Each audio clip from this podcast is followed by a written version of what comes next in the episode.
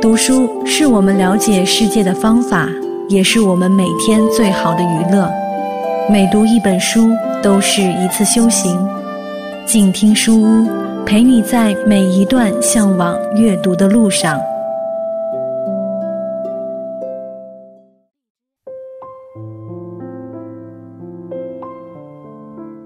亲爱的朋友，你好吗？欢迎来到静听书屋，我是赵生。今天我们分享的这本书是来自北京大学出版社出版的《迪士尼体验：米奇王国的魔法服务之道》，由美国迪士尼学院和西奥多·奇尼所著，黄昌勇、周小健翻译。在体验经济时代，每个人都期待着超乎寻常的服务体验，而迪士尼世界似乎一直在为它的用户提供着各种哇的感觉。就让我们通过这本世界头号娱乐王国的用户体验教科书，一起来探寻迪士尼魔法是如何让游客获得神奇体验的吧。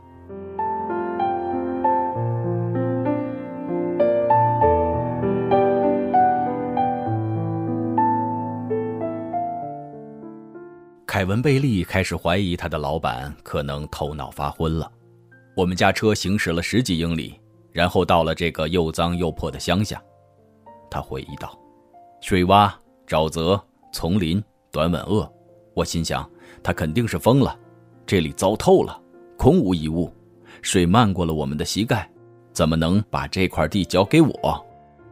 这是一九六零年代的中期，时任迪士尼制作公司的飞行驾驶员凯文与华特迪士尼一起踏上了奥兰多西南部的。佛罗里达荒野腹地，华特当时正在收购三万英亩（即约四十七平方英里）的土地，也就是日后世人皆知的华特迪士尼世界度假区。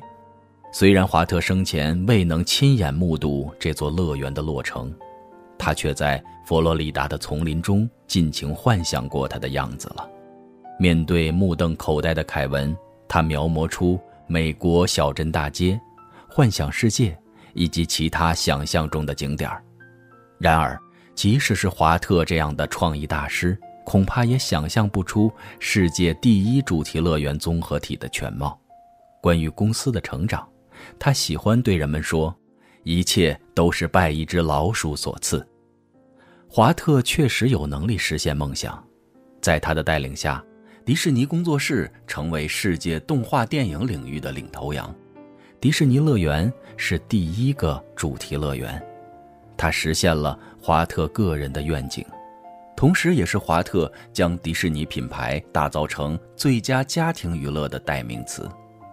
然而，这些成就只是公司最终成功的基础。华特的老鼠随后就显微了。在家庭娱乐行业，没有比迪士尼更响亮的名字了。公司主席兼 CEO 罗伯特·艾格在2011年的一月写给股东的年度信中这样写道：“迪士尼最新财政年报显示了这家全球最大的媒体公司的全貌，它涵盖了五大主营业务：媒体网络、主题乐园和度假区、影视娱乐、消费品、互动媒体。迪士尼的媒体网络业务。”由旗下的美国广播公司电视网负责，后者覆盖了百分之九十九的美国家庭，共拥有十个电视台，其中六个位居美国国内市场的前十位置。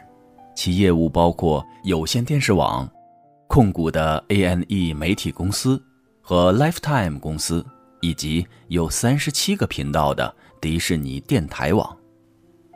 迪士尼的主题乐园和度假区业务包括位于五个度假区的十一家主题乐园，覆盖了美国、欧洲及亚洲。此外，还有迪士尼度假俱乐部、迪士尼游轮航线，以及提供导游服务的假期旅游、迪士尼探险旅游。另外，迪士尼的影视娱乐业务包括故事片、家庭娱乐、电视传播。迪士尼音乐集团和迪士尼剧场公司，迪士尼消费品业务包括商品授权、出版以及超过三百五十家的迪士尼零售连锁店。迪士尼互动媒体业务是公司最新涉足的行业，它正将迪士尼的品牌拓展到游戏和在线业务领域。二零一零年，迪士尼的年收入超过了三百八十亿美元，营业利润达到了七十六亿美元。华特迪士尼和罗伊迪士尼一定会为这些数字和他们公司的成长感到吃惊。在华特辞世的一九六六年，整个公司的利润还不到一千两百万美元。这一年，华特和罗伊一度考虑将公司与通用电气公司或者西屋电气公司合并，以增加建造迪士尼乐园需要的一亿美元资金。今天，迪士尼的主题乐园和度假区业务蒸蒸日上，其自身创造的年收入已超过一百亿美元。二零零九年，在行业十强的榜单上，迪士尼主题乐园。占据了前八名的位置，其中华特迪士尼世界度假区的规模名列首位，这得益于其缔造者的洞察力和愿景。自1971年10月1日开业以来，华特迪士尼世界已拓展为四个主题乐园、两个水上世界、三十四家酒店，共约两万八千间客房，超过两百家饭店和餐馆。拥有集休闲、餐饮、购物为一体的迪士尼小镇，以及位于魔法王国附近的大佛罗里达人温泉度假酒店的婚礼厅，每年都有超过一千对新人在此喜结良缘。华特迪士尼世界是一座大型城市，占地约为曼哈顿的两倍，它一周七日营业，全年无休。也是全美最大的单一地点用人单位，它拥有超过六万两千名演职人员，每年，演职人员们为几百万的宾客提供服务，在热闹的时候，城中有成千上万的人聚集。要知道，华特迪士尼世界配有六名医生专门为宾客提供服务，其规模可想而知。那么，驱动这个城市的能源来自哪里？答案是两个字：魔法。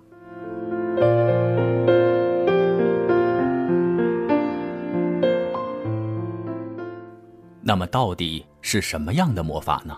在下一期的节目当中，我们将会一起来探寻。好了，亲爱的朋友，今天我们分享的是由北京大学出版社出版的《迪士尼体验》。如果你喜欢书中的内容，欢迎购买正版图书。再次感谢你光临我们今天的静听书屋，我是赵生，咱们下次再见。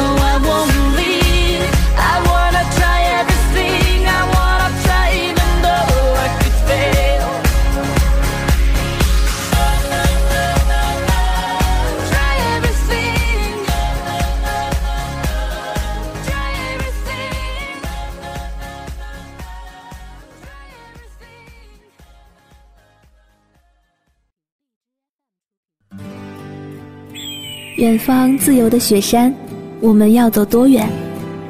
在沸腾的世界中，哪里有长满苔藓的清泉？在已是枯荣的树下，你是否看过日落时金黄色的海？漫天飞雪的时刻，你愿意和谁围坐在炉边，谈谈心事，聊聊天？公众账号搜索“静听有声工作室”，很期待在那里和你相遇。